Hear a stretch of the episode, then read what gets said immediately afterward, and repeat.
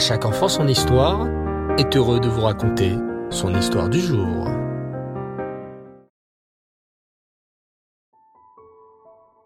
Bonsoir les enfants et j'espère que vous allez bien et que vous avez passé une superbe journée.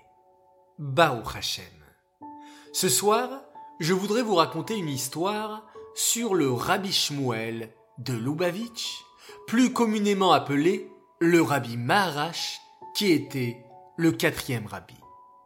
Comme tous les rébéim, le rabbi Maharash s'intéressait au bien-être de chaque juif et faisait tout pour chaque neshama juive. En voici une illustration. Le rabbi Shmuel voyagea une fois à Paris avec ses chassidim. En arrivant dans la capitale de la France, se posa la question où le rabbi résiderait. Nous irons à l'hôtel Alexandre, décida le Maharash. En entendant cela, les chassidim furent très surpris. L'hôtel Alexandre était probablement l'hôtel le plus luxueux de la capitale à l'époque. Seuls les diplomates, les chefs d'État et les familles royales y descendaient. Mais, après tout, si le rabbi l'avait demandé, c'est qu'ainsi devait être fait. Et donc tout le monde se dirigea vers l'hôtel Alexandre. Parmi les chassidim, personne ne parlait le français. Le rabbi Maharash, en plus de maîtriser la Torah, parlait couramment plusieurs langues, dont le français et le latin. C'est donc le rabbi Maharash qui alla à la réception. Je voudrais plusieurs suites, s'il vous plaît, demanda le rabbi Maharash. Bien sûr, répondit le maître d'hôtel. Nous avons des suites de base pour lesquelles le tarif est de 200 francs par nuit. 200 francs à l'époque, les enfants, était une énorme somme d'argent.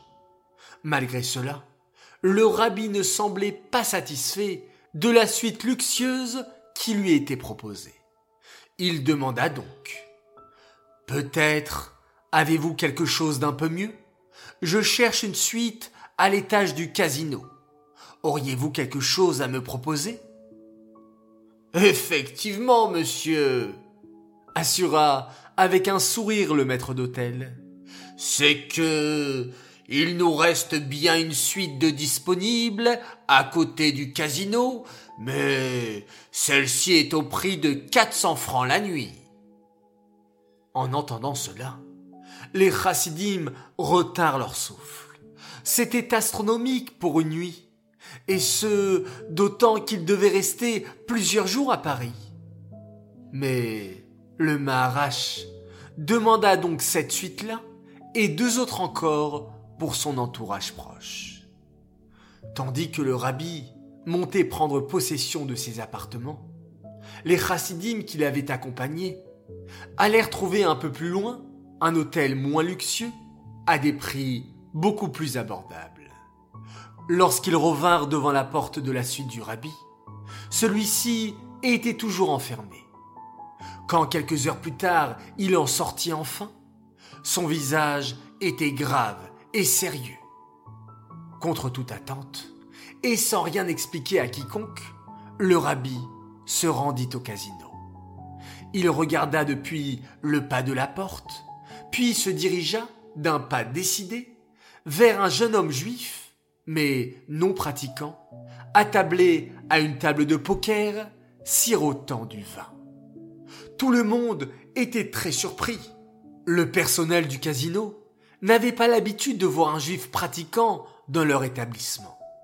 Et les chassidim eux aussi ne comprenaient pas ce que faisait leur rabbi dans ce lieu contraire aux valeurs de la Torah. Mais si le rabbi s'y rendait, se dirent les chassidim restés à l'extérieur, c'est que le rabbi voyait plus loin, qu'il avait une mission à y remplir. Le Maharash s'assit silencieusement à côté du jeune homme et observa un long moment, tandis que l'homme plongé dans sa partie l'ignorait complètement. Soudain, le Maharash prit l'homme par l'épaule et lui chuchota les paroles suivantes. Jeune homme, sache qu'il nous est interdit de consommer du vin des non-juifs. Ce vin bouche l'esprit et le cœur du juif. Précisa le rabbi Maharash, après avoir laissé un moment au jeune homme le temps de réaliser ce qu'il se passait. Comporte-toi comme un juif. Puis, sans un mot, le rabbi Maharash se leva et repartit, laissant le jeune homme stupéfait de ce qui venait de se passer. En sortant du casino, le rabbi Maharash rentra directement dans sa suite qui se trouvait juste à côté, comme il l'avait souhaité l'après-midi même. Un moment plus tard, le jeune homme se mit à chercher l'homme qui lui avait adressé la parole au casino. Bien sûr, les chassidim qui avaient suivi avec beaucoup de curiosité la scène s'empressèrent d'indiquer la suite de leur habit. Ce qui se dit dans cette chambre, personne ne put l'entendre, l'entrevue étant restée privée. Cependant, le lendemain, le Maharaj quitta l'hôtel Alexandre sans donner plus de détails. Mais, grâce à cette entrevue, ce jeune homme qui avait une neshama très pure, mais embourbé dans ce monde matériel, eut la force de faire teshuva et de devenir un juif, étudiant la Torah et pratiquant les mitzvot.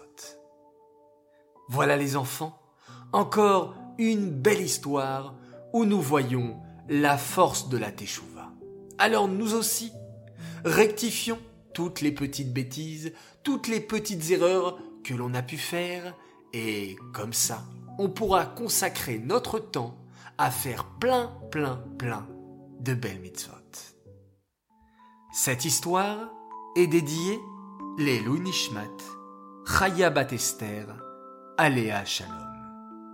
J'aimerais souhaiter ce soir deux grands Mazal Alors tout d'abord un immense Mazal pour Mordechai Nemni qui a fêté ses 14 ans Mazaltov de la part de ton petit frère Menachem qui me l'a demandé si gentiment.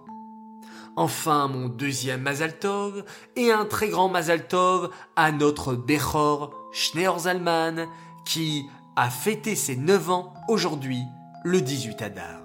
De la part de Tate et maman qui t'aiment très fort et de la part de Chayamushka, Alexander Sender, Zelda Sarah et le petit dernier, Menachem Mendel, qui te fait craquer.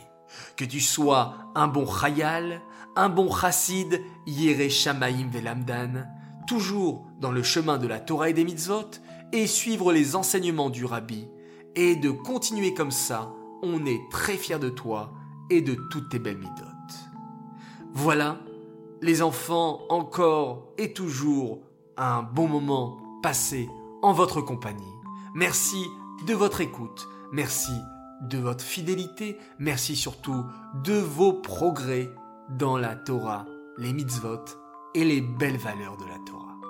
Je vous dis Laila Tov, reposez-vous bien. On se retrouve Bezrat Hashem demain matin pour la mitzvah du Rambam et on va tout simplement remercier Hashem pour terminer cette belle journée en faisant un magnifique schéma Israël.